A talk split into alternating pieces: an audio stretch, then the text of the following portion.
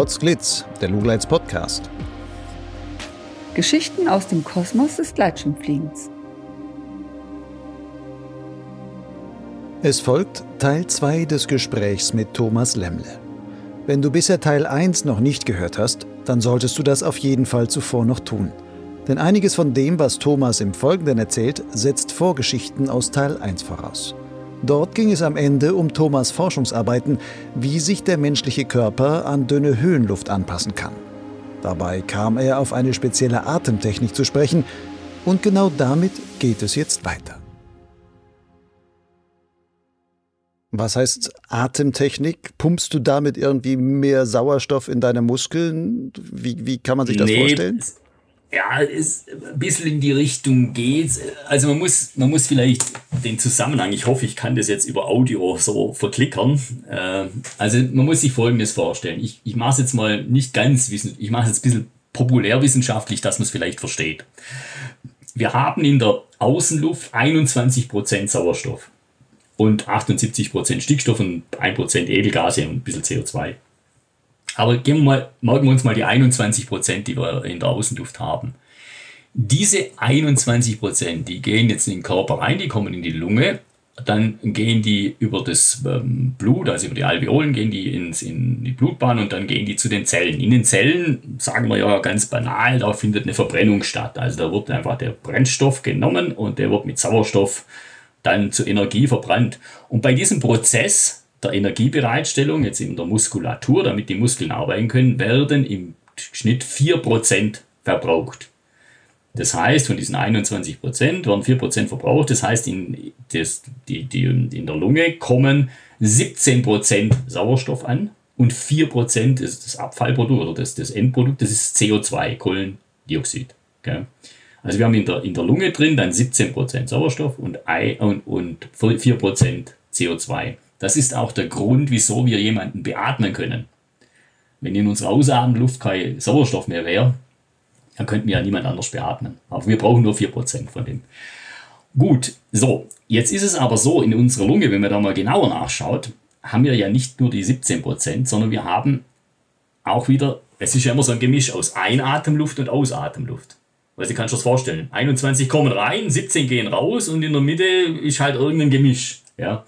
Und jetzt machen wir es mal banal. Jetzt sagen wir einfach mal, dieses Gemisch, das sich in unserer Lunge befindet, das sind 19 Prozent. Von den 21 ein bisschen was von den, von den 17. 19 Prozent und dann ist ein CO2 drin. Also dann sind noch 2 Prozent CO2 drin. Das ist einfach so, wenn ich normal atme, das Gemisch in meiner Lunge. Und jetzt der automatisch. Man nennt es dann Hyperventilation. Der, der tut automatisch in der Höhe, das, ohne dass du es merkst, atmest du schneller. Und dann haben die Amerikaner dann herausfinden wollen, wieso, ja, was ist der Effekt dieses schneller Atmens? Und dann hat man herausgefunden mit diesen zwei Sachen, also es ist ja dieses niedrige CO2 in der Höhe und dieses schnellere Atmen. Und der macht folgendes, der versucht, der Organismus versucht, dieses CO2, also diese zwei, wenn wir jetzt 19% und 2% 19% Sauerstoff und 2% CO2 in der Lunge haben, der versucht dieses, dieses CO2 in der Lunge zu eliminieren, damit mehr Platz für den Sauerstoff geschaffen wird. Also das Interessante eigentlich ist, dass unser Körper schneller atmet, um CO2 abzuatmen. Dadurch wird mehr Platz für den Sauerstoff und dadurch hast du mehr Sauerstoff in den Zellen zur Verfügung. So, das macht unser Organismus, wie gesagt, automatisch. Und jetzt habe ich mir überlegt, naja, vielleicht könnte man das ja auch forcieren. Also ich, ich habe da verschiedene Untersuchungen gemacht, an mir selber dann viel auch, und habe dann festgestellt, holla, das ist wirklich so, das funktioniert. Und zwar kannst du durch Hyperventilation, also das heißt dieses Ausatmen, ja, massives Ausatmen, kannst du im Prinzip den Sauerstoff, der außen, der steht, die 21 Prozent sind ja da. Die sind in jeder Höhe vorhanden. Gell? Der Druck nimmt ja nur ab. Aber das, das Gemisch 21 zu 78 Stickstoff, das ist in jeder Höhe vorhanden. Gell? Also in der Atmosphäre. Nur der Druck nimmt ab. Aber ich kann, ich habe ein Problem, beim Höhenbergsteigen das Problem, dass ich eine Abnahme des Sauerstoffdrucks habe und eine Abnahme dieser Konzentration in der Lunge. So, aber diese Konzentration kann ich ja wieder herstellen, indem ich ausatme. Ich atme Kohlendioxid, ich atme sehr viel aus und dieses, dieses Ausatmenluft wird jetzt durch angereicherte Sauerstoffluft ersetzt. Und dadurch schaffe ich es, ich schaffe jetzt nicht ganz 21 Prozent, aber ich schaffe, was weiß ich, 20,5, oben am Everest schaffe ich glaube fast 21. Schaffe ich 20,5 Prozent. Ich habe dann also in der Ausatmenluft noch 0,5 Prozent CO2. Und das ist der Trick. Und das war jetzt ein Trick, also habe ich mir gesagt, okay, das habe ich gesehen und zwar gab's dann, kam in der Zeit, dann kamen diese Fingerpulsoximeter auf. Also das heißt, diese kleinen Instrumente, wo ich die Sauerstoffsättigung in meinem Finger messen kann. Das, das funktioniert mit einer, mit einer äh, Reflexionsmethode, weil äh, sauerstoffreiches Blut hat eine andere Farbe wie sauerstoffarmes. Und da konnte man sehr genau dann einfach sehen, okay, ich atme aus und die Sauerstoffsättigung steigt. Man muss dazu sagen, es funktioniert erst ab 3000 Meter. Weil hier unten bis 3000 Meter ungefähr oder bis 2500 Meter haben wir, wird die Sättigung die über, über einen speziellen Mechanismus, das hängt mit der Sauerstoffbindungskurve zusammen, wird die aufrechterhalten. Also wir haben eigentlich keine Einschränkung bis, bis 2500 Meter. Erst drüber sinkt die ab und dann kann ich sie auch erst wieder hochbringen. Also es bringt jetzt hier unten nichts, wenn ich da schnell habe. Da wird es mir nur schwindlig dabei. Jetzt über 3000 Meter kann ich eben mit diesem Effekt, die Sauerstoffsättigung, die normal bei 97 Prozent liegt, kann ich die einfach halten. Und der Witz ist, ich schaffe das bis 5500 Metern Höhe. Also ich kann normal 5500 Meter habe ich vielleicht, ähm, was weiß ich, habe ich 80 Prozent Sättigung und mit dieser Atemtechnik kriege ich die wieder auf, in Ruhe auf 97 Prozent hoch. Und das kann man sehr schön zeigen. Ich habe dann auch Fortbildungen gegeben, aber ich musste den Leuten natürlich immer in die Höhe. Also ich konnte nur auf hohen Alpen meine Fortbildungen immer geben ja, damit ich es zeigen konnte. Weil schlussendlich geht es ja nur um diesen Effekt. Du musst lernen, die Sauerstoffsättigung zu erhöhen. So, jetzt habe ich den einen Effekt, das war jetzt in Ruhe. Jetzt war nicht interessant, funktioniert das auch in Belastung. Und in Belastung hast du ja so, da hast du ja die Muskulatur, die Sauerstoff entzieht. Also ist die, die Sättigung sinkt dann weiter, also Sauerstoffgehalt im Blut sinkt weiter, weil die Muskulatur ja sehr viel entzieht. Das ist ja auch der Grund, wieso wir in der Höhe langsam gehen sollen und mit ohne Gewicht damit wir einfach den Sauerstoffverbrauch durch die Muskulatur niedrig halten, weil dann wird der Sauerstoffgehalt im Gesamtsystem gesenkt.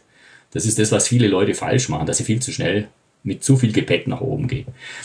Gut, und dann ist mir aufgefallen, ich habe früher im Rettungsdienst gearbeitet und da hatten wir sogenannte Piepventile, wenn Leute was äh, Lungenprobleme hatten. Das Piepventil, da, da, da atmet man gegen einen Widerstand aus und dieser Widerstand erhöht dann den Druck in der Lunge ganz minimal, also den Sauerstoffdruck, der ja mit der Höhe ab. Und dieses, und das habe ich versucht zu kombinieren. Und zwar habe ich dann gesagt, okay, ich muss ausatmen und am besten gegen den Widerstand. Dann habe ich zwei Effekte. Das CO2 kommt raus und der Druck wird minimal in der Lunge erhöht. Und das ging am Anfang nicht, weil am besten eben mit diesen gegen so weißt du, gegen geschlossenen Lippen zu atmen. Pressatmung ist das dann quasi. Genau, also das hat, und das kannst du nicht schnell machen und dann kriegst du ja auch rote Rübe, das funktioniert nicht. Gut, und dann habe ich verschiedene Sachen, verschiedene Techniken ausprobiert und bin dann schlussendlich auf meine Atemgeschichte gekommen und das heißt, ich nehme den ersten Teil des Wortes Scheiße. und so atme ich. Also ich atme in der Höhe folgendermaßen, das hört sich so an. Also ich presse dann ein bisschen die Zähne und den Gaumen runter, mache einen, SCH-Laut und das erhöht den Druck minimal und ich kriege das CO2 raus. Und mit diesem Doppeleffekt äh, schaffe, ähm, schaffe ich eben auch ganz, ganz hohe Werte. Das muss ich jetzt noch kombinieren und zwar muss die Atmung den Rhythmus, den G-Rhythmus vorgeben. Weil du sollst dich, du musst dich, also du musst nicht gehen und die Atmung an das Gehen anpassen, sondern andersrum. Du musst die, die Verfügbarkeit von Sauerstoff an den Verbrauch anpassen. Also das heißt, ich atme und habe einen bestimmten Gehrhythmus dazu. Und der kann man ganz grob sagen, bis 5000 Meter ist es so, ich atme auf einen Schritt ein, also auf ein Bein ein und aufs zweite Bein aus. Ab 5000 Metern genügt das nicht mehr. Der Sauerstoff genügt nicht mehr, dass ich da kontinuierlich gehe. Ab 5000 Meter mache ich es dann so, dass ich das Bein aufsetze, einatmen und dann so wie, bei, wie, wie im Krafttraining, bei Belastung ausatmen. Ja? Also das heißt, ich setze das Bein auf, ich mache es nochmal vor, ich setze das Bein auf, ein, dann drücke ich das Bein durch, dann setze ich das nächste Bein auf. Ja, so funktioniert es. So, jetzt habe ich ein anderes Problem. Wenn ich so atme, verliere ich brutal viel Flüssigkeit und ich trockne aus. Gell? Und das ist der Grund, wieso ich ganz früh angefangen habe, mit einem Buff zu gehen. Ein Buff, heute würde man sagen, eine Maske, eine, eine Stoffmaske. Das hat den Vorteil, in der Stoffmaske verfängt sich die Feuchtigkeit und die atmest du auch wieder ein, so. Genau, die, die, beim Einatmen wird die Luft ein bisschen abgebremst und vorgewärmt und äh, über diese, über diese ähm, Feuchtigkeit wird die Luft einfach ein bisschen feucht gemacht. Die ist ja an der Höhe komplett trocken und dadurch kannst du dir auch diese, diese Atmung aufrechterhalten. Ohne den Puff wird es gar nicht gehen. Heutzutage, das ist aus dem Leistungssport, gibt es eigentlich so Masken, die kommen äh, von, den, von den Skilangläufern aus, aus, aus Nor äh, Norwegen, Finnland. Äh, wenn die im Winter trainieren, dann haben die eine Maske und die hat eine sehr große Oberfläche, die ist so geriffelt. Und dann atmen die quasi durch die Maske auf, da verfängt sich die Feuchtigkeit und beim Einatmen hast du ein bisschen einen Widerstand und dann wird die Luft ein bisschen erwärmt über dieses, über dieses Geflecht. Und ähm, das, das, ist jetzt heute quasi das, mein Buff, meine Bufftechnik, äh, wie soll ich sagen, in, in einem bisschen professionelleren Ding gemacht, sind so, sind so Masken, mit denen man unterwegs ist. Ja, und mit dieser Atemtechnik war es dann schlussendlich möglich. Ich habe ja sehr viel als Bergführer dann für den DAV Summit Club gearbeitet, habe dann sehr viele Leute einfach auf Berge geführt und das ist auch für Normalsterblichen gell? einfach eine Möglichkeit, dort ähm, diese hohen Berge zu besteigen, ohne dass ein großes Problem ist. Der Effekt ist so stark, also ich kann jetzt nur noch mal einen Everest sagen, also ich bin dann von 8000 Metern bin ich an den Leuten, die mit Sauerstoffflaschen unterwegs waren, vorbeigegangen. Also ich war sogar schneller unterwegs. Ja. Thomas, das sind jetzt ja Sachen, die du fürs Höhenbergsteigen brauchst oder wo das interessant ist. Was von diesen Erkenntnissen kann man denn oder ist es sinnvoll aufs Gleitschirmfliegen zu übertragen? Was, was kann man so als, ich sag mal, Otto Normalpilot, der aber auch mal in den Hochalpen fliegen geht und sagt, bah, jetzt die Thermik hat mal auch über 4000 Meter hochgereicht oder sowas. Ich bin über den Alpenhauptkamm drüber und so. Sollte man sich mit solchen Dingen da schon beschäftigen und ähm, kann das einem irgendwie hilfreich sein? Also man muss zunächst mal, hm, ich werde nachher nochmal auf die Sache einsteigen, weil das war ja dann für mich äh, quasi der Grund, wieso ich wieder zum Gleitschirmfliegen gekommen bin. Äh, ich wollte ja meine zwei, wie soll ich sagen, meine zwei äh, Träume zusammenbringen. Der Traum vom Fliegen und der Traum vom Höhenbergsteigen. Also ich wollte das kombinieren. Das war dann Grund, wieso ich das Fliegen wieder angefangen habe. Und mein Ziel war eigentlich, ich wollte einfach von den ganz hohen Bergen runterfliegen. So, aber jetzt für ein, wie soll ich sagen, bei uns hier im Alpenraum, wenn man jetzt über einen alten kommt, wie du schon sagst, oder ich will mal, ähm, was ja auch gekommen ist, die Geschichten da, Mont Blanc oben einlanden, kann man ja im Sommer jetzt leider nicht mehr machen. Oder einfach auf einen hohen Berg, 4000er und dann dem Gleitschirm starten. Ähm, man muss Folgendes wissen. Also für uns problematisch wird die Höhe etwa ab zweieinhalbtausend Metern. Bis zweieinhalbtausend Metern kann unser, das liegt an der Bindungskurve des Sauerstoffs an das Hämoglobin, kann das unser Körper ausgleichen, recht gut ausgleichen. Das ist auch der Grund, wieso erst über zweieinhalbtausend Metern die sogenannte Höhenkrankheit auftritt. Ja. Man muss aber eine gewisse Zeit oben sein. Zum Beispiel beim Skifahren stört der Effekt überhaupt nicht. Da bin ich auf zweieinhalbtausend Meter, bin wieder unten. Also wenn ich jetzt im, im Wallis oder so Skifahren gehe, dann macht das nichts. Ich komme ja immer wieder runter. Problematisch, Höhe ist immer dann problematisch, wenn ich lange oben bleibe. Deshalb auch bei mir, wenn Leute sagen, ich will jetzt, was weiß ich, mal auf den 7000 oder sowas, dann frage ich immer, ja, was war denn deine höchste Übernachtungshöhe? Also es ist uninteressant, wie hoch ich gestiegen bin, sondern interessant ist, wie hoch habe ich geschlafen, weil beim Schlaf ist so, da muss dein Körper autonom reagieren. Der muss also selber die Atmung anpassen und die Herzfrequenz. Und wenn er das nicht macht, dann hast du halt ein Problem. Und da ist auch ganz gut, wenn man an hohe, ganz hohe Berge geht, wenn man das vorher mal ausprobiert hat. Gell? Wie reagiere ich eigentlich auf die Höhe? Und das kann ich nur, indem ich einfach mal hochgeschlafen habe. So, jetzt für unsere Sachen, also so Hike and Fly von einem 3 oder 4.000er ist das alles ist kein Problem mein Traum war ja oder ist immer noch, ähm, das Höhenbergsteigen mit dem Gleitschirmfliegen zu verbinden.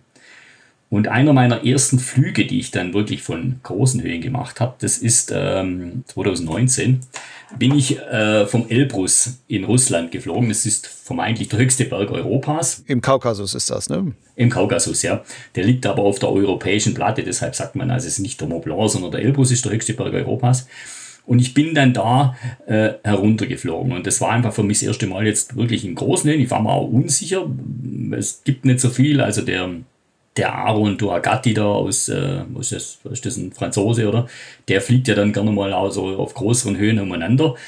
Aber jetzt dieses Starten. ich glaube, du meinst nicht den Aaron Durogatti, ja, nee, sondern den Antoine Girard. Ah, Antoine der Girard. ist ja schon, ja. schon über den Broad Peak sogar geflogen. Das ist, glaube ich, auch 8100 und so ein paar, paar zerquetschte. ich bin auch schon mal über Broad Peak geflogen mit dem Hubschrauber. Ja. Das war der Höhenrekord damals in Pakistan bei einer Rettung. Äh, also, wie gesagt, mein, mein Traum oder meine Passion war ja dann schlussendlich, äh, das Höhenbergsteigen und das Gleitschirmfliegen zusammenzubringen. Und äh, habe dann ich habe dann nochmal in Deutschland die ganzen Ausbildungen gemacht. Äh, das heißt, ich, ich konnte ja nicht mehr fliegen und habe dann den, den, A- und den B-Schein gemacht, äh, relativ schnell hintereinander. Und habe dann. Das war so vor fünf Jahren etwa? Nee, nee, das war, das war das ist gar nicht so lange her. Das war äh, 2018. Genau. Und habe dann einfach gesagt, okay, das müsste doch, muss dazu sagen, ich hatte äh, 2016 den Everest ohne Sauerstoff gemacht habe dann 2018 eigentlich meinen größten Coup in dieser Szene bis dahin gelandet. Also mir ist dann innerhalb von einer Woche der fünft- und der vierthöchste Berg der Erde ohne Sauerstoff, ohne Träger, ohne ähm, alleine im Alleingang gelungen. Also ich bin dann alleine auf dem Makalu gestanden und äh, eine Woche später alleine auf dem Lotse, der neben dem Everest ist. Und äh, dann kam mir die Idee, oder mir kam die Idee eigentlich schon früher und habe mir gedacht, ich bin dann mal meine äh, 10 8000er Besteigungen durchgegangen und habe mir gesagt, okay, wenn du ohne Sauerstoff auf einen 8000er steigst, dann sind das immer Idealtage. Aber nicht nur ideal fürs Bergsteigen, sondern eigentlich ideal fürs Gleitschirmfliegen. Weil ich gehe immer hoch, wenn wenig Wind ist. Sonst, kann ich, sonst komme ich gar nicht hoch. Und dann habe ich mir gedacht, Mensch, und das große Problem ist immer, ich muss von da oben möglichst schnell aus dieser extremen Höhe runter, und das könnte ich natürlich mit dem Gleitschirm ideal bewerkstelligen. Also einfach dieser, dieser, diese, diese Gefahrenzone, man spricht ja von dieser Todeszone, mit diesem niedrigen Sauerstoffpartialdruck, die möglichst schnell verlassen. Also hoch komme ich durch meine Ausdauerleistungsfähigkeit und meine, meine Atemtechnik dann? Meine Atemtechnik, aber hinunter. Also ich brauche oftmals fast so lange hinunter wie hinauf, weil beim Hinuntergehen ist es ganz schwierig, diese Atemtechnik aufzurechtzuerhalten. Du musst mal selber schauen, wenn du einen Berg runtergehst, du hältst immer wieder den Atem an. Gell? Durch diese, weil du musst ja gegen die, die Schwerkraft arbeiten und die Muskulatur anspannen. Das ist ganz schwierig, da rhythmisch zu atmen. Und dann habe ich mir gedacht, Mensch, hey, das müsste doch, das müsste doch von den hohen, das müsste doch gehen. Eigentlich müsste man von da oben eigentlich starten können. Jetzt war mir nicht klar zum damaligen Zeitpunkt, naja, welche Größe, Schirmgröße, was ist denn da, was, was müsste da, was könnte denn da funktionieren? Gell? Ich habe gedacht, na gut, die Luft ist natürlich die Luftdichte ist natürlich auch auf 5000 Meter ist ja schon, schon die halbe Luft vorhanden. Also 5500 Meter haben wir auch die halbe Luftdichte. Gell? Und ich weiß es eben, ich war eben an zahlreichen Hubschrauberrettungen im Himalaya und im Karakorum beteiligt und ich weiß einfach, dass die, die, die, die Hubschrauber, die kriegen gar nicht mehr den Auftrieb hin, gell? weil einfach die Luftdichte zu gering ist. Und das war jetzt natürlich, wäre schon interessant gewesen, naja, wie funktioniert das mit dem Gleitschirm, wenn ich jetzt nicht wie der, äh, wie heißt der nochmal, dieser Franzose? Antoine Girard. Antoine Girard, der ist ja immer in der Thermik gewesen. Der ist ja thermisch dort hoch, das heißt, der ist ja nicht in der stillen Luft geflogen. Das würde ja ich machen. Ich wäre ja dann morgens, ich würde ja dann schauen, dass ich nicht in die Thermik komme. Ich will ja nicht auf 9000 Meter hoch oder so, sondern ich, ich wäre ja quasi in der stillen Luft und, und würde dann, ich, ich war mir halt nicht klar, geht das, wie, wie groß muss, also ich war mir klar, das muss funktionieren, aber ich habe mir gedacht, naja, da muss wahrscheinlich dann die, die Schirmgröße so brutal groß sein, damit du da nicht wie ein Stein runterfällst. Gell? Okay, dann habe ich mit meinen, habe es halt dann auch wieder wissenschaftlich angegangen. Also ich habe die Möglichkeit gehabt, dann äh, 2019 im Frühjahr an den Elbrus zu gehen mit einer Gruppe äh, Tourenskiläufern und bin dann mit denen relativ flott dann am Gipfel gewesen. Wir haben sogar beide Gipfel gemacht, den Ost- und den Westgipfel. Das Elbrus, der sieht aus wie so eine, zwei so Brüste, wenn man da reinschaut. Äh, und ähm, war dann, hatte sogar unseren Reservetag also nicht gebraucht. Habe bei meinem Schirm damals also einen, P2 ähm, dabei gehabt und in der Größe damals 23, genau, P2 23 dabei gehabt. Und äh, bin dann in einem, ich war ja sehr gut akklimatisiert, bin dann an unserem Reservetag unten vom Basislager in einem Zug auf den Ostgipfel hoch. Das ist einfach die schnellste Möglichkeit gewesen. Und stand dann also da oben mit meinem P2 und äh, wollte da mal losstarten. Und da war es jetzt schon so, jetzt kommen wir wieder ein bisschen auf die Atemtechnik. Also es ist einfach so, du bist dort oben schon sehr im Stress, also gerade wenn du das erste Mal von dem Ding runterfliegst, der, der Elbrus bietet sich an, weil das ist natürlich, das ist so wie wir früher geflogen sind, gell? das ist so eine schöne, langgezogene Kuppe. Das heißt, wenn dann halt der, der, das mit dem Aufziehen nicht klappt, da fällst halt in Steh, das ist jetzt nicht so, also es ist einfach vom, vom Starthang her sehr, sehr kommod, äh, wo nicht viel passieren kann. Und dann war es natürlich interessant, du musst dich ja trotzdem, du brauchst ja zum Anlaufen, brauchst du ja ziemlich Kraft.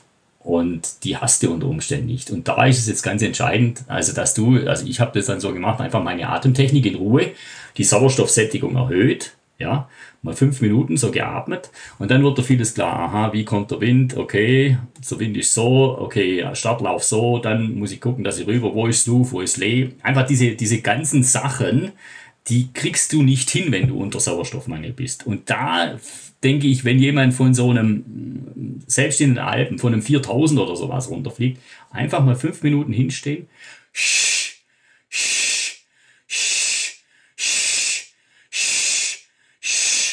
ein, zwei Minuten und dann plötzlich, du merkst auch, wie du klar warst und dann nochmal ganz klar nach dem Schema F, also du hattest dort dieses in deinen, ähm, in deinen Podcast, diesen Berufspiloten, der da quasi so eine Checkliste durchgeht. Und das würde ich jedem raten, einfach so eine Checkliste zu haben, die ich vor dem Start durchgehe. Ja, zack, zack, zack. Also das, das, das, das, das ist kurz zu, ist durch Helm drauf, ist Helm geschlossen, gell. Äh, wie sieht's aus? Startbahn. Kann ich gehen, kann ich durchgehen oder muss ich es glatt treten? Ja, solche Sachen, gell okay, was mache ich, Startabbruch, in welche Richtung. Gell? Diese ganzen Sachen. Und das tust du dir sehr, sehr viel leichter, wenn du den Sauerstoff hast. Und diesen Sauerstoff kannst du dir mit dieser Atemtechnik ganz einfach holen.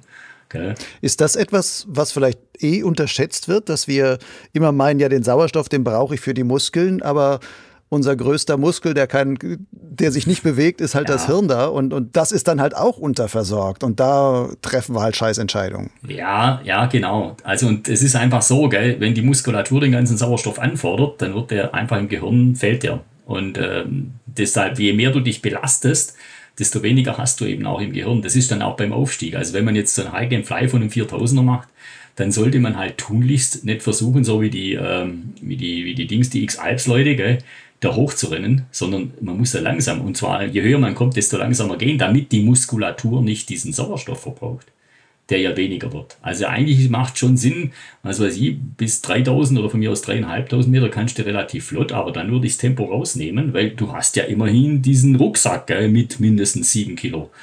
Sagen wir mal so. Ja gut, heute die, die Single Skins und so weiter, das ist klar.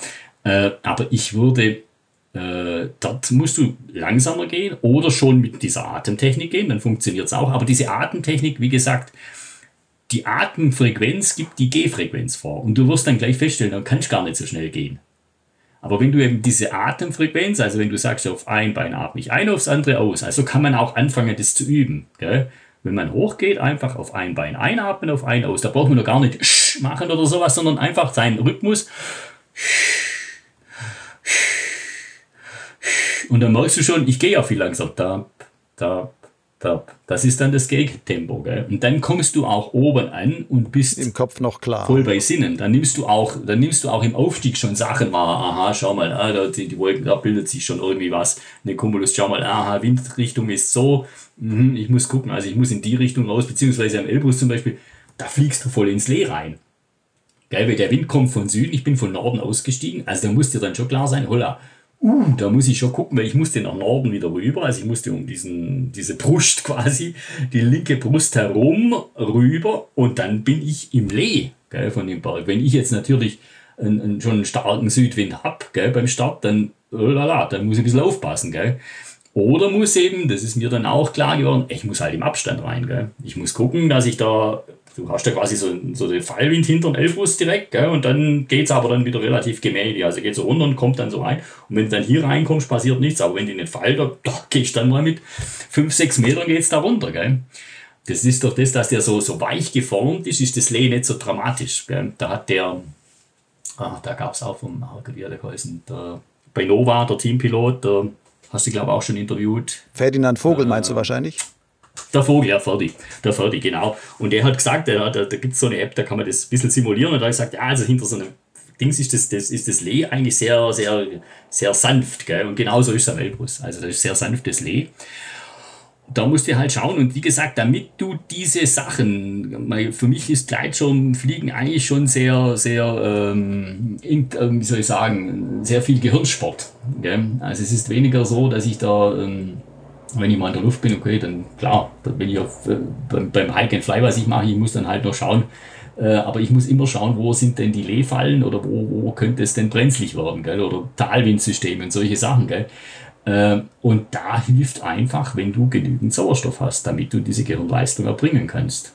Deshalb, wie gesagt, beim Aufstieg 4000 oder sowas zum Schluss hin, also über dreieinhalb nicht mehr so schnell gehen, vor Start, äh, ein bisschen diese Atmung um die Sauerstoffverfügbarkeit und ich würde, wie gesagt, bei so Sachen auch immer mit einer Checkliste vorgehen, dass ich sage, okay, das, das, das, das, das muss, muss passen. Es wird einfach, ich habe äh, ähm, das ist jetzt vielleicht das andere. Ich bin dann im, Sommer nochmal vom, äh, vom Elbrus geflogen, habe dann einen, einen, von Advanced einen größeren, habe dann einen 27er, also den P227 äh, mit, weil mich hat es einfach interessiert. Äh, was, was macht jetzt die Fläche? Was macht die Fläche aus? Also ich habe festgestellt, es ist ganz schwierig, von, selbst von 5.500 Meter zu starten ohne Wind. Du kriegst das fast nicht Weil hin. Weil du nicht schnell genug laufen kannst in dem Schnee. Ja, so. du kriegst das nicht hin. Du kriegst das nicht hin. Also der kriegt einfach den Druck nicht. Gell? Der, der Schirm, den, den ziehst du auf und dann fällt er in sich zusammen. das ist ganz heiß. Also ohne Wind ist es so, du ziehst ihn schon auf und der fällt wieder zusammen. Also rückwärts aufziehen war nicht möglich bei mir. Gell? Du musst dann so, wie mir früher halt, da kannst du auch nicht mehr Kontrollblick machen. Gell? Weil in dem Moment, wo du schaust, ist das Ding schon wieder zusammengefallen. Gell? Also ich habe da mehrere Sachen ausprobiert. Das war mit dem 23er. Und dann bin ich, wollte ich noch, ich wollte, bin ja bloß vom Ostgipfel geflogen, in Anführungszeichen, und dann habe ich im Sommer noch eine Führung gehabt, also eine, eine Tour zu Fuß und äh, habe dann da auch ein paar Reservetage drin gehabt und bin dann da, äh, bin ich dann auf dem Westgipfel hoch und bin dann vom Westgipfel runter. Beziehungsweise da war noch ein Freund von mir dabei, der, der wollte auch fliegen, aber das Problem war, wir hatten eigentlich nur ganz am Anfang Flugbedingungen und der war natürlich, der kam aus dem Stuttgarter Raum, der war nicht akklimatisiert. Und äh, da musste man zuerst akklimatisieren und ich habe die Akklimatisation, die habe ich eigentlich year round, weil ich ständig in der Höhe bin und konnte dann gleich am zweiten Tag bin ich vom Basislager aus der hoch und habe den Flug vom Westgipfel gemacht mit dem P227. Und was dann ganz interessant war, der hat sich natürlich schon äh, besser aufziehen lassen, gell? war schon ein Riesending. Gell? Also das, ich hab, hat jeder da, also nachher, ich habe das, gibt es in YouTube, wer das mal sehen will, da gibt es ein Video von mir, ähm, da sieht man dann die zwei Flüge. Also der erste Flug war wie gesagt mit dem 23er, der zweite war mit dem 27er. Und der 27er hat sich schon leicht aufziehen lassen, aber, und das war jetzt das, was ich nicht beachtet habe, diese große Fläche, die hat natürlich ein Riesenproblem, wenn du gegen den Wind fliegst. Da steht der fast, gell? Das war dann auch für mich der Grund, wo ich gesagt habe, okay, große Fläche, erstmal hast du mehr Gewicht und zweitens hast du das Problem, dass das Ding natürlich sacklangsam ist und ähm, ich will ja nicht irgendwie taumisch fliegen, also wo man die große Fläche, wo mich da hält, sondern ich will einfach so absteigen mit dem Ding, damit ich nicht runterfall. Und da ist, war für mich dann dieser P223, also der Klassiker eigentlich, war dann eigentlich die, die Ideallösung das war dann so, ich bin dann im Herbst an Kilimanjaro. Ich habe, wie gesagt, da so, eine, so ein Sozialprojekt, Extrek Afrika. Und wir haben am Kilimanjaro verschiedene Sportarten eben eingeführt. Ich arbeite da mit dem Nationalpark zusammen.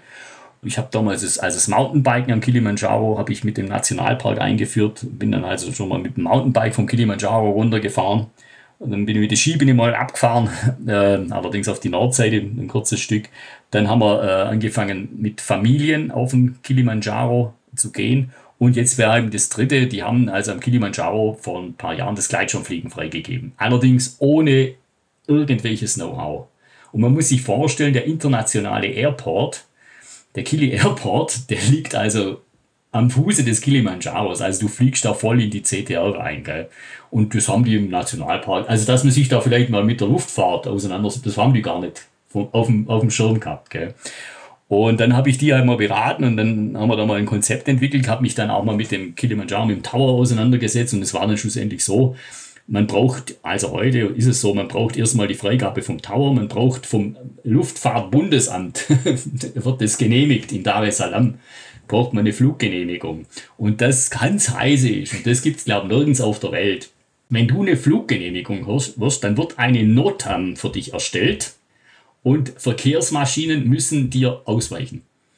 Also du hast da wirklich, da ist, ich habe die Notam sage. Hat der Gleitschirm alle Rechte so? Brutal. Also wird eine Notanlage gestellt und dann kriegst du da ein Zeitfenster. Und in diesem Zeitfenster, du musst dann auch dich beim Tower anmelden über Funk oder Handy und musst eben Start und, und Landung bekannt geben. Und äh, wie gesagt, die Verkehrsmaschinen werden dann umgelenkt, wenn es denn ist. Da gibt es auch noch einen kleineren Flugplatz, den Arusha Airport, äh, den, den Moshi Airport. Also ja, ist dann ganz imposant und, und dann haben wir eben, äh, bin ich, habe ich damals äh, den ersten Flug dann vom Kilimanjaro gemacht im Herbst, zusammen mit einem Freund aus, ähm, aus der Schweiz. Äh, wir sind damals aber, wir konnten nicht hinausfliegen, weil oft draußen hat es eben sehr viel Bewölkung und wir sind dann nicht runtergekommen. Aber da habe ich dann diese mehr Erfahrungen sammeln können, wie ist das mit Starten in der Höhe, äh, wo, ist, wo sind die Probleme. Und es ist so, also wirklich, es ist der Sauerstoffmangel am Start, damit du diesen Startlauf hinbekommst und den Kopf klar behältst. Und das Fliegen hat bei mir einfach mit der normalen Größe äh, ganz gut funktioniert. Was dann aber sehr interessant ist, also selbst diese A-Schirme, der P223, die reagieren wie Mini-Wings. Und zwar. Einfach durch die, die, die höhere Geschwindigkeit, die die dann wahrscheinlich auch haben. Ja, ne? die, sind, die, sind, die sind viel schneller und, und ganz aggressiv auf, weißt du, dass du, wenn du ein bisschen, bisschen an der Bremse hinkommst oder so ein bisschen blöd reinigst, dann geht der sofort, der geht sofort in die Kurve. Und das ist just in dem Moment, da gab es eine, so eine Organisation, Wings of Kilimanjaro, die, die sind alle paar Jahre, fliegen die. Ich habe für die damals, ähm, ich war dann schon wieder zu Hause, habe für die die Wetterberatung gemacht also ich habe denen quasi dann meine Kenntnisse, weil ich kenne mich da oben halt sehr gut aus und, und habe dann für die quasi das Wetter mitgemacht. Und in der Gruppe ist einer mit einem, äh, mit einem C-Schirm, ein, ein, Fluglehrer, der schon ein paar Mal vom Kili geflogen ist, hat sich da, der hat beim, beim Reinsitzen ins Gurtzeug noch am Start, ist der ein bisschen mehr auf die linke Seite gekommen und dann ist der quasi, hat der sich so aufgeschaukelt und ist abgestürzt, also in, in Felsrein tot. Also das muss man auch beachten. Ein Start je höher der ist, der muss sehr sauber, ohne, ohne Hektik verlaufen. Du darfst da nicht irgendwie an dem Schirm, diese dünne Luft macht die Dinger brutal, ähm, brutal, ähm, wie soll reaktiv ich sagen? so halt. Ja, sehr reaktiv und du musst da höllisch aufpassen, gell? Also das ist sehr, man sieht auch, ich habe auch von mir Starts dann filmen lassen, du bist dann, du, du fängst dann leichter mal so, so, so, Rollen an, gell? Also du musst da, da musst das wirklich, also ganz, der Start muss sauber gehen. Also der muss ein sauberer Start sein, nicht so zack, ich fisch mich da raus. Gell. Im Kilimanjaro konnte man dann, je nachdem, wie gesagt, das ist dann ganz gut. Bei uns denkt man immer, wenn der Wind mehr so wie 25, 30 km/h ist, dann ist es ein bisschen blöd zu starten. Nein, in der Höhe ist es anders. Man muss sich vorstellen, 30 km/h in der Höhe, das ist, weil die Luftdichte geringer ist, das ist vielleicht wie bei uns mit 10, 15 km/h. Also der, der, die größere Windgeschwindigkeit stört dich nicht. Der Schirm kommt besser. Wenn du keinen Wind hast, ist es, ich denke, am Kilimanjaro nicht möglich zu starten. Geschweige denn, weißt du, mit ein bisschen Rückenwind kommst du nicht weg. Also du brauchst, in der Höhe brauchst du eigentlich einen ganz guten Gegenwind und dann, dann funktioniert das, ja. Und dann den Schirm einfach ruhig, ganz ruhig. Gell? Wenn ich das jetzt, was du erzählt hast, das Verschiedenste, was du erzählt hast, so ein bisschen kombiniere, dann komme ich aber zu einem Punkt, du hast gesagt, ohne Sauerstoff auf die hohen Berge zu gehen, brauchst du möglichst windschwache Tage weil sonst schafft man das nicht, weil es einen so rauskühlt, das kriegt man den Sauerstoff nicht mehr nachgeliefert. Auf der anderen Seite sagst du, naja, zum Runterfliegen, um starten zu können, bräuchtest du am besten einen 30er Wind oder sowas. Also genau das Gegenteil. Dann ist ja eigentlich deine Idee von, ich steige auf die 8000er hoch und fliege dann runter, klappt ja dann gar nicht so. Ja, aber diesen Erkenntnisprozess, den habe ich ja erst durchgemacht. Also zu dem Zeitpunkt, wo ich das vorhatte, habe ich gedacht, naja, ist ja super, kein Wind, wenn ich oben bin, also muss das ja gut zu fliegen sein. Jetzt, nachdem ich eben diese, wie gesagt, ich gehe es ja immer ein bisschen wissenschaftlich an, habe das jetzt einfach mal ausprobiert. Ich war dann auch äh, letztes Jahr im Februar, bin ich dann in einer Woche viermal vom Kilimanjaro geflogen und bin dann auch mal rausgeflogen. Also das ist nach wie vor das Highlight in meinem Leben, muss ich wirklich sagen, von meinem sogenannten Lieblingsberg äh, über einen Gleitflug von 35 Kilometern, also das sind dann knapp 5000 Höhenmeter, bin ich rausgeflogen nach Moshi, also in die Savanne raus. Durch Wolken da habe ich hab mich dann einfach mit der GPS-Navigation ein bisschen auseinandergesetzt. Und das ist nach wie vor, ja, das ist einfach, das war fantastisch. Also der Flug ist fantastisch. Ich bin da oben gestartet im Eis mit der Downjacke und bin dann unten äh, zwischen Bananenplantagen eingelandet und war eine Stunde, spä Stunde später, da waren die noch am Gipfel bin ich am Pool gesessen, habe den Bildchen hochgeschickt. und es war nach wie vor, das ist, äh, ja, das ist also dieses, dieser Flug, dieser Gleitschirmflug für Leute, dieser Hike and Fly, dieser Gleitschirmflug vom Kilimanjaro raus in die Savanne, ist sicherlich ein, ein, ein wahnsinniges Highlight. Und da ist es gut und das, das ist ein großer Vorteil. Also der Starthang, wo wir da oben haben, ich habe da verschiedene Startmöglichkeiten natürlich in der Zwischenzeit auch eruiert. Wie gesagt, ich war ja schon sehr oft oben. Und der Starthang, den wir haben, da haben wir meistens eben auch ähm, ganz gut vom Wind her, haben wir so ein bisschen, das ist ein bisschen ein Seitenwind, den wir da reinkriegen morgens aber der dreht dann so ein bisschen, sodass wir Rückenwind bekommen, dass wir eigentlich auch mit diesen sogenannten ähm, A-Schirmen oder so diese Gleitstrecke schaffen. Gell? Also wir haben das, der, der, dreht dann so ein bisschen auf, wenn er, wenn er ein bisschen vom weg, weg bist, hast du dann Rückenwind und der schiebt dich dann richtig raus. Gell? Und ähm, ja, das, das Erlebnis ist einfach, ist ein Wahnsinn, gell? über diesen Wolken, durch die Wolken durch und dann unten in diese Dings einzulanden, dann äh, über diesen Regenwald zu fliegen. Gell? Also das ist schon sehr fantastisch und es geht am Kilimanjaro, wie gesagt, geht es ganz gut, aber man muss natürlich äh, fliegen, bevor die Thermik einsetzt am Äquator, weil da willst du nicht reinkommen, gell? Weil die schießen natürlich entsprechend hoch und wo es hochgeht, geht es natürlich auch runter. Ja, da gab es dann auch schon einige äh, Unfälle oder fast Unfälle von Leuten, die einfach gemeint haben, sie könnten da später noch starten. Also am Kilimanjaro startet man eigentlich äh, kurz nach Sonnenaufgang um ja keine Thermik zu haben. Weil du fliegst, du hast einen Gleitflug von einer Stunde, gell? das muss sich mal runtergehen lassen. Du gleitest eine Stunde und du willst auch am Startplatz, äh, am Landeplatz keine Thermik haben, gell? weil die Thermiken am Äquator sind einfach brutal. Gell? Und ähm, das ist auch so eine Geschichte. Also ich habe festgestellt, auch im Himalaya, da sind wir so ungefähr auf 28 Grad Nord, also sind wir eben auch schon sehr weit im Süden. Das ist, das sind schon, also das, was der, der, der Franzose da gemacht hat, das ist schon Wahnsinn. Gell? Also der, also Hut ab, gell, dass der da. Im, da muss man fliegen können. So. Boah, lala, das muss, also wie gesagt, es geht ja hoch auch, aber man muss ja immer vorstellen, die Luft, die irgendwo hochgeht, die geht ja auch irgendwo wieder runter, gell. Und irgendwann muss halt da durch, gell. Und da, ja, da muss schon fliegen können. Also das musste können. Der ist ja auch da immer da oben top gelandet und sonst was. Würdest du jetzt auch mit deiner Atemtechnik und so, würdest du Leuten empfehlen, wenn man hoch landet?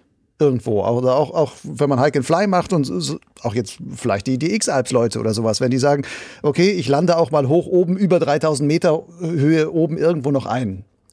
Sollte man da am besten auch wirklich vor der Landung, zwei Minuten vor, schon ähm, mit deiner Atemtechnik quasi noch Sauerstoff ins Hirn pusten, dass man sagt, ähm, ich bin da einfach besser vorbereitet oder auch die, die Muskeln sind sind schon nee, wieder ein bisschen also aktiviert man kann, oder was man auch immer? Man kann so sagen. Also du musst Folgendes wissen. Äh, es ist so, dass der Mensch, da gibt es auch äh, Beweise auf der ganzen Erde, der Mensch kann bis 5.500 Metern kann er sich komplett akklimatisieren.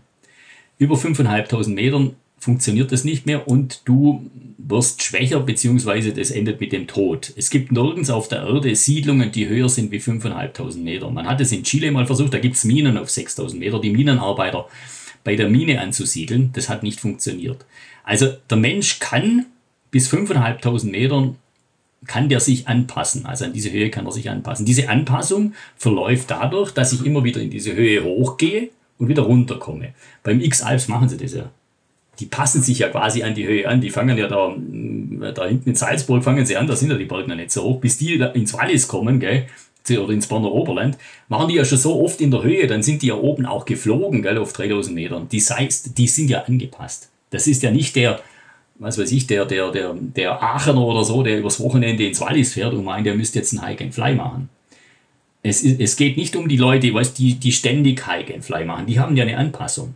Also ich auch. Ich muss jetzt, ich muss heute nicht mehr am, am, am Kilimanjaro, oder jetzt inzwischen natürlich schon, jetzt bin ich ein Jahr, ein Jahr lang im Krankenhaus gewesen, aber früher musste ich am Kilimanjaro keine, keine Atem, Übungen machen, weil ich bin da komplett angepasst. Das heißt das aber jetzt so, so, einer wie ich, ich sitze jetzt in Bonn ja. und ich fahre jetzt in die Alpen und ich bin zwar ein ganz guter Flieger und sowas, aber bin nicht so häufig regelmäßig in den Bergen. Ich fliege halt auch viel bei, bei uns, aber da sind die Hügel halt nur 300, 500 Meter hoch oder sowas.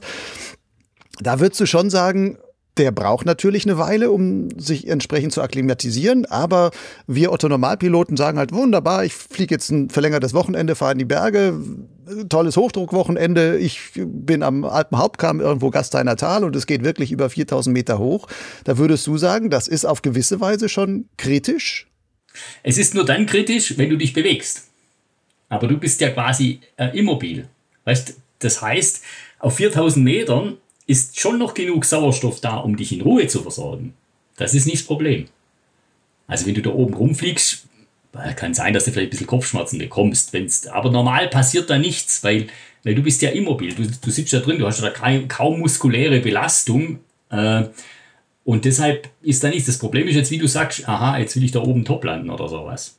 Da muss ich mich ja dann, da fange ich ja dann irgendwann zu bewegen, dann brauche ich auch mehr Sauerstoff. Dann würde es wahrscheinlich schon Sinn machen. Also ich mach's. Also das ist vielleicht ganz gut. Also wenn einer Lust hat, soll er sich mal diese, diesen Video auf YouTube anschauen vom Elbrus. Also das sind zwei, wie gesagt, das, das ist Paraglide Elbrus von mir. Und da hört man mich während dem Fliegen sogar, wie ich atme, wie ich hyperventiliere. Weil ich genau gemerkt habe, holla, boah, scheiße, weil du hast dann ein bisschen das Problem, weißt du, atmest ja auch nicht mehr. Wenn du gestartet bist und dann im Gurt, dann bist du, du atmest einfach nicht. Wenn du rhythmisch weiteratmen würdest, dann würde gar nichts passieren. Aber es ist so, wie wenn du einen Berg runtergehst. Du bist am Anfang, du stehst ja unter Adrenalin ohne Ende und du vergisst das Atmen, ja.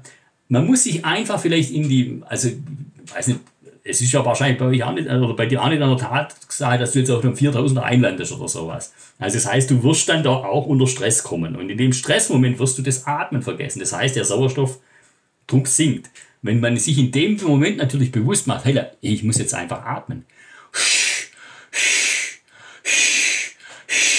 Ja, und dann wirst du gleich merken, aha, jetzt kommt die Rübe. Das heißt, so eine Atemtechnik, viel wird ja auch immer beim Steilspirale fliegen wird ja auch Pressatmung als ähm, dann immer empfohlen, um überhaupt das Blut im Kopf zu halten. In dem Fall ist es, hast du natürlich keine G-Kraftbelastung oder sowas, wenn du da einfach normal nur zur normalen Landung ansetzt, aber trotzdem würdest du sagen, es kann sinnvoll sein, gerade in den höheren Bergen, bewusst auch vor Landungen auf seine Atmung zu achten und die auch ähm, ein bisschen forciert zu machen. Oder also wie gesagt, wichtiger noch ist es, Lucian, wichtiger ist es eigentlich, wenn ich jetzt ein Hike and Fly mache diese Geschichte, was ich gesagt habe, zum Schluss hin, wenn es hochgeht, wirklich auf die Atmung achten. Also einfach darauf achten, einen Fuß einatmen, einen Fuß ausatmen, einen Fuß einatmen, einen Fuß ausatmen und nicht so wie die X-Alps-Leute zum Schluss nur Vollgas geben. Gell? Gucken, dass ich äh, erst da oben bin. Nein, bewusst wirklich die, die muskuläre Belastung runterfahren, damit dieser Sauerstoff fürs Gehirn zur Verfügung steht und eben diese, diesen Atemrhythmus. Man muss jetzt nicht unbedingt diese Extreme, das, wie gesagt, das, das macht, wenn man ganz, das ist, wenn man mal Mont Blanc machen würde, also die, die, heutzutage machen ja viele auch den Mont Blanc vom Tal aus, rennen hoch und fliegen runter, dann macht es natürlich Sinn mit dieser Atemtechnik, gell? Weil sonst hast du oben ein Riesenproblem, weil wenn du zur Ruhe kommst, ist ja oft so, weißt dann hörst du ja überhaupt mit dem Atmen, da, da atmest du ja ganz langsam. Das ist ja das Problem, dass die Leute dann, weißt du, die, die, die, die Muskulatur stimuliert ja auch die Atmung. Also wenn ich gehe, atme ich automatisch schon schneller.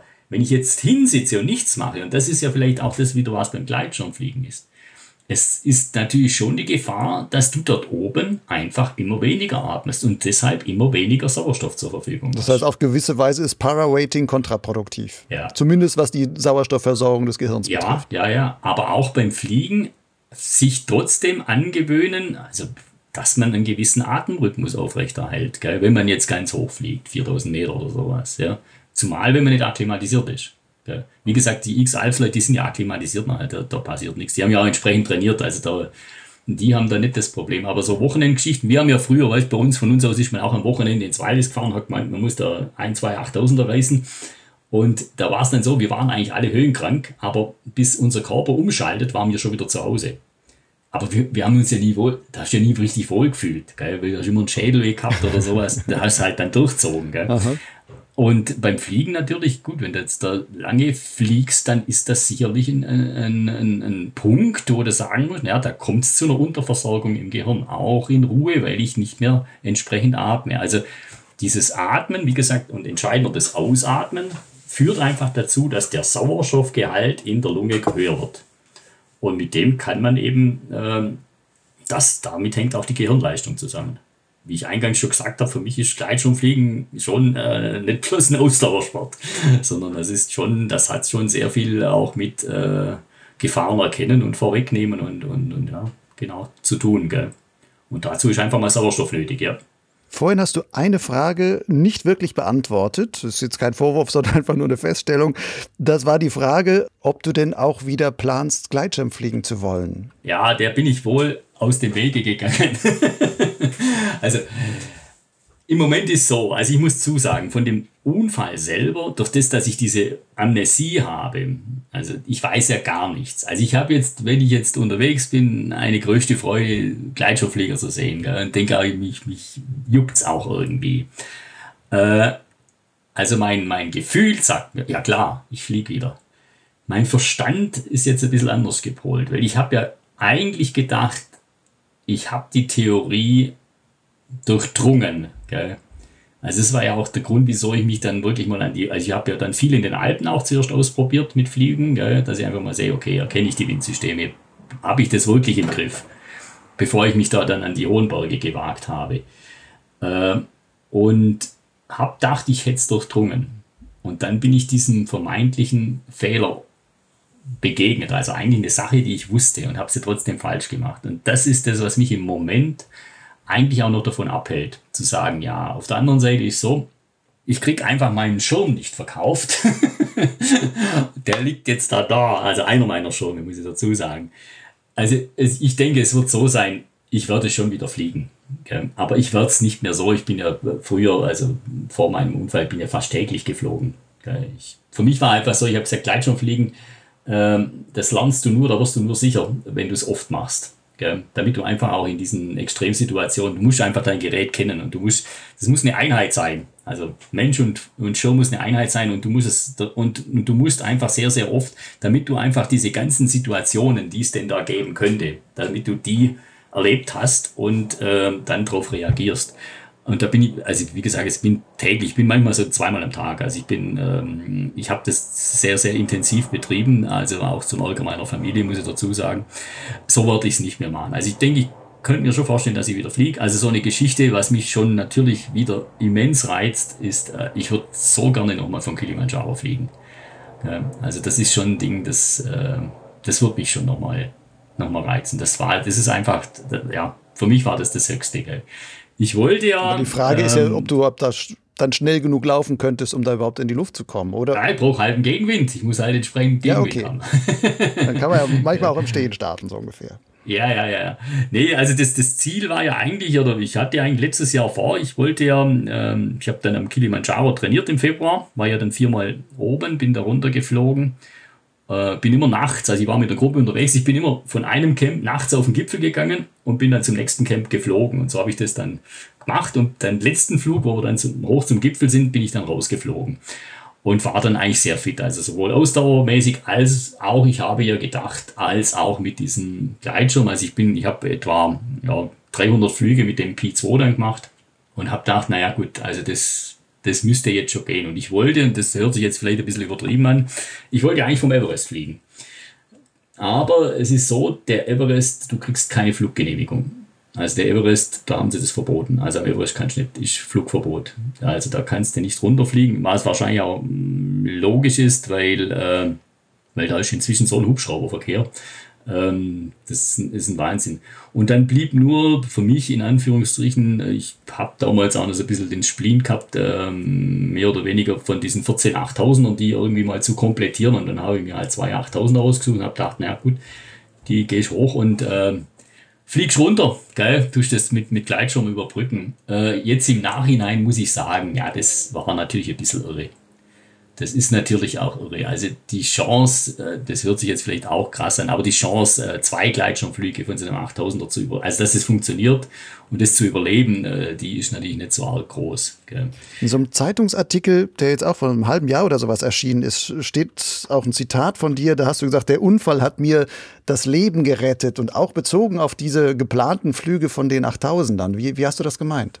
also es ist so, ich habe ja wirklich, ich habe die Flüge waren gebucht, die Agentur vor Ort, das war alles geplant. Also vielleicht muss ich es jetzt auch sagen. Also die beiden Berge, die ich vorhatte zu besteigen, war die, die Annapurna, einer der gefährlichsten 8000er, die Annapurna 1 und den Daulagiri. Die liegen eigentlich relativ nah beieinander.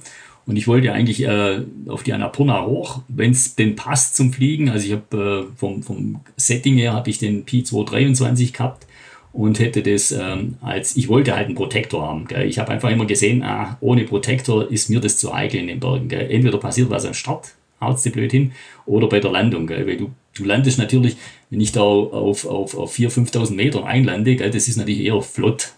Und da war mir es einfach, ich wollte ich wollte nicht auf den Protektor verzichten, auch wenn es mehr Gewicht ist. Aber dann habe ich dieses Montis. Äh, Montis, äh, Nova Montis und Inverto, genau. Das ist zwar so ein, ein Airbag, den du da hast, aber das war so meine Ausrüstung und ähm, P223. Und es ist nur so, dass das allein der Aufstieg an der Napurna schon lebensgefährlich ist. Und dann da oben äh, runter starten ist jetzt auch, also da, da ist halt eine Startmöglichkeit, gell? und wenn die nicht hinhaut, dann bist du den Hang unten, gell? das ist zu steil. Äh, Daulagiri ist genau das Gleiche. Also ich war da vielleicht in so einem Bahn. Ich war einfach, ich habe dieses, dieses Ding da, diese, diesen Everest ohne Sauerstoff, dann Makalulotse eben ohne Sauerstoff. Und dann habe ich gedacht, jetzt, jetzt weiter. Gell? Und, und war da eigentlich in einem Bahn drin. Hast du dich auch so ein bisschen unsterblich gefühlt quasi? Oder? Ha, durch das, dass das immer, bei mir hat das immer alles geklappt, gell? das hat immer alles funktioniert. Dann hat das Elbrus, dann hat Elbrus Ost- und Westgipfel funktioniert, dann Kilimanjaro, dann Kilimanjaro, weißt das ist dann nicht Mord, das sind ja immer drei, 3000 Höhenmeter gewesen oder sowas, weißt dann fünfmal hintereinander auf den Kilimanjaro da hoch ähm, und, und, und das hat alles geklappt. Ich war eigentlich fit wie noch nie in meinem Leben, hatte auch ähm, eben sehr viel Höhenerfahrung durch diese vielen 8000er, die ich bestiegen hatte und dann habe ich gedacht, naja komm, dieser Schritt jetzt, und das war eigentlich die Logik, die Logik ist ja einfach sehr schnell aus dieser Höhe runterzukommen. Gell? Äh, das, das, das, das, das muss funktionieren. Und dann, wie gesagt, durch diesen, ähm, die Geschichten, dass die eben schon in den Höhen geflogen sind. Den Everest haben sie ja auch mal, haben zwei Nepali beflogen, gell, im Tandem sogar. Allerdings waren die mit Sauerstoff, ich wollte ja ohne Sauerstoff hoch ähm, und das Ding mittragen. Und äh, ja, drum hört sich's komisch an, aber das kleinere Übel ist äh, sicherlich meine Verletzung, die ich jetzt hatte. Gell? Ich weiß nicht. Und wenn da unten, wenn ich da unten abstürze, das muss man sich auch klar sehen. Also ich hatte ja ein Riesenglück durch unser deutsches äh, Rettungs- und Gesundheitssystem. Wenn mir das in, in, in Elbrus oder in, in Afrika oder im Himalaya passiert wäre, dann wäre ich ja tot. Gell? Ich habe das ja nur überlebt, weil dieser Hubschrauber sehr schnell kam, sonst wäre ich vor Ort verblutet. Und, äh, und da muss man sich im Klaren sein, gell? Wenn, du, wenn du so Sachen machst, also auch diese extremen Berge, du musst dir halt im Klaren sein, das Risiko ist immens. Ist ein immenses Risiko, äh, weil du keine Rettungskette hast. Gell? Wenn da was schief geht, geht schief. Gell? Thomas, lass uns mal langsam zum Ende kommen und eine, ich sage jetzt einmal, das ist jetzt die letzte Frage, wer weiß, äh, vielleicht kommst du wieder mit drei schönen neuen Themen an. Wir haben jetzt eh schon so lange gequatscht, dass wir noch was nachlegen, aber letzte Frage sage ich einfach mal so, wenn man, also wenn man so wie du eigentlich nur mit extrem großem Glück oder Gottes Hilfe oder was auch immer man da heranziehen will, so einen Unfall überlebt hat und jetzt wieder ins Leben zurückkommt und neu laufen lernt und ähm, sonst was alles. Wovor hast du noch Angst? Du hast gesagt, mit Nahtoderlebnis hast du vor dem Tod auch keine Angst mehr. Also wovor hast du Angst? Hm. Das ist jetzt eine gute Frage, ja. Hm. Ja, das hört sich jetzt vielleicht auch überheblich an. Also im Moment würde mir nichts einfallen, wovor ich Angst haben könnte. Oder was, wovor habe ich Angst? Ja, das ist eine gute Frage. Ich habe vielleicht Angst, dass diese Schmerzen wiederkommen. Das ist vielleicht was. Ich habe Angst, ich habe einfach ein, ein, ein, Leben oder ich habe das einfach erlebt, was es heißt, Tag ein, Tag aus Schmerzen zu haben und die nur mit Schmerzmitteln und wenn die Schmerzmittel nachlassen, äh, diese Schmerzen wieder da sind. Und so ein Schmerz, also das ist einfach eine Sache, das raubt dir alles. Also du kannst, du, dieser Schmerz, da hast du keine Gedanken mehr für irgendetwas außer diesem Schmerz. Und das, da habe ich Angst. Ja. Das ist wirklich eine Sache, wo ich sage, okay, diese Schmerzen, das weiß ich, ich weiß nicht, ob ich das nochmal schaffen würde oder, oder habe auch manchmal Angst. Ich habe immer wieder eben diese Schmerzen, ich habe immer wieder diese Nervenschmerzen, das sind so Art Phantomschmerzen. Und vor allem, wenn ich sehr viel gemacht habe, das ist auch noch so eine Geschichte mit diesem Kilimanjaro, wo ich ein bisschen Angst habe, dass ich habe das bisher noch nie geschafft, jeden Tag, ich muss mal, da muss man so ungefähr sieben Kilometer jeden Tag gehen, bergauf, und das über eine Woche, ob ich das schaffe. Also ob ich wirklich das schaffe, ich schaffe es schon körperlich, aber ohne Schmerzen. Dass die, die Schmerzen, ich kriege dann abends, äh, wenn ich im Bett liege und zur Ruhe komme, kriege ich diese Nervenschmerzen und da kann ich dann nicht mehr schlafen. Gell? Und da habe ich, das ist vielleicht was, wo ich Angst habe. Ja. Dann noch ganz kurz, wirklich allerletzte Frage. Worauf hast du am meisten Lust? Am meisten Lust? Ähm, also was mich ja auch bei der ganzen, bei der ganzen, äh, bei dem ganzen Unfall und der ganzen Sache, also wo ich mir, man fragt sich ja dann, okay, Also ich habe mich dann schon gefragt, was ist eigentlich der Grund, wieso ich noch lebe? Was ist der Grund, wieso bin ich, wieso bin ich jetzt nicht da verblutet? Wieso, wieso, wieso ist der Unfall doch so abgelaufen, dass ich wieder laufen kann? Was, dann muss, ich habe mir gesagt, muss es irgendeinen, irgendeinen Grund muss es geben. Es muss irgendwas ein Grund sein, dass, sagen wir jetzt mal, Gott einfach bestimmt hat, nee, das ist noch zu früh für den Jungen. Der, also ich habe mir immer überlegt, ich musste da irgendeinen einen, einen Grund haben. Und der Grund, und das ist eigentlich auch das, was mir sehr viel Kraft gibt und Freude, das ist dieses, dieses Sozialprojekt, das ich habe in Afrika, also dieses Extrek Afrika. Das sind Menschen und die brauchen mich. Also ohne mich wären die jetzt in diesem Lockdown, die wären verhungert. Also ich habe dann ein, ein, Spendenprojekt auf die Füße gestellt, also aus dem Krankenhaus noch mit meinem Telefon über WhatsApp und so, habe ich Leute angeschrieben und gesagt, um Gottes Willen, da unten ist einfach so, keine Arbeit heißt da unten kein Geld und kein Geld heißt, ich habe nichts zu essen. Also die verhungern. Die verhungern buchstäblich durch das, dass keine Touristen auf den Kilimanjaro gehen. Da habe ich gesagt, das kann nicht sein. Und wir haben dann doch gesammelt. Ich habe dann vom Krankenhausbett aus 15.000 Euro zusammenbekommen und habe dann doch 50 Familien über drei Monate mit Essen versorgt. Und dann war das schlussendlich so, das war, ich war immer noch gelegen im Krankenhaus, wo ich das gemacht habe. Das war jetzt vor fast einem Jahr, ja, fast genau ein Jahr. Und dann habe ich gesagt, okay, mit diesem, diesem Geld, das bringt ja nichts, ich kriege ja nicht auf Dauer Spenden her. Und dann habe ich angefangen, mit den übrigen Spenden Land zu kaufen da unten. Und wir haben da unten eine Farm aufgebaut, wo die jetzt Nahrungsmittel anbauen können. Und ähm, sich da ein bisschen versorgen, haben dann auch ein Schulprojekt mit unterstützt für Aidsweisen, auch mit Essen. Und mich freut es jetzt eigentlich am meisten, erstmal, dass die Leute das überlebt haben, dass jetzt der Tourismus am Kilimanjaro wieder möglich ist und ich jetzt im August hoffentlich, also ich bin nach wie vor fest entschlossen, darunter zu gehen und jetzt nicht nur unbedingt auf den Kilimanjaro, sondern äh, eigentlich die Leute zu sehen, dieses Projekt, diese Farm zu sehen und denen wieder, ich habe da eine Gruppe dabei, Arbeit zu geben. Gell? Und wir haben jetzt einfach mehrere Anfragen schon. Das wäre vielleicht auch was, was man im Podcast noch nennen könnte. Also dieses Projekt heißt Extrek.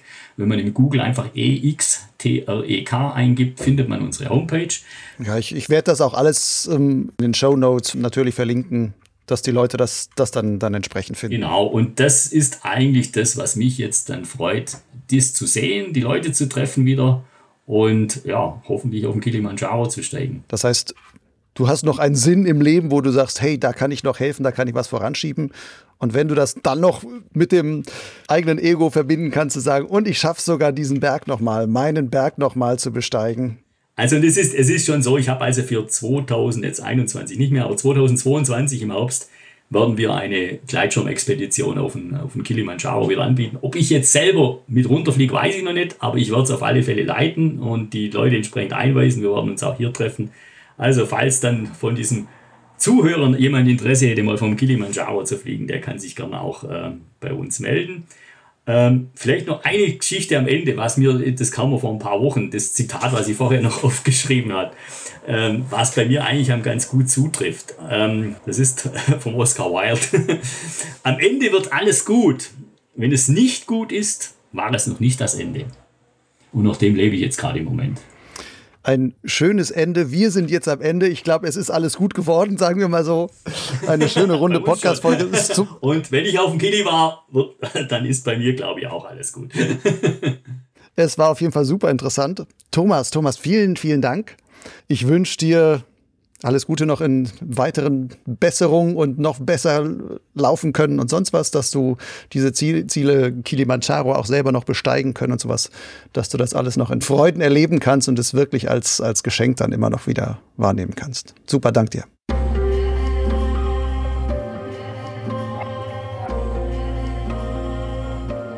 Das war Thomas Lemmle im Gespräch mit Lucian Haas. In den Show Notes zu dieser Podcast-Folge auf Lugleitz habe ich noch eine Reihe von weiterführenden Links zusammengestellt. Unter anderem zu einigen der im Gespräch erwähnten Videos und dem Projekt Extrek Afrika. Die spezielle Atemtechnik von Thomas kann ich übrigens aus eigener Erfahrung heraus allen Gleitschirmfliegern nur wärmstens empfehlen. Sie eignet sich hervorragend als Variante zur klassischen Pressatmung beim Fliegen einer Steilspirale. Kurze Wiederholung.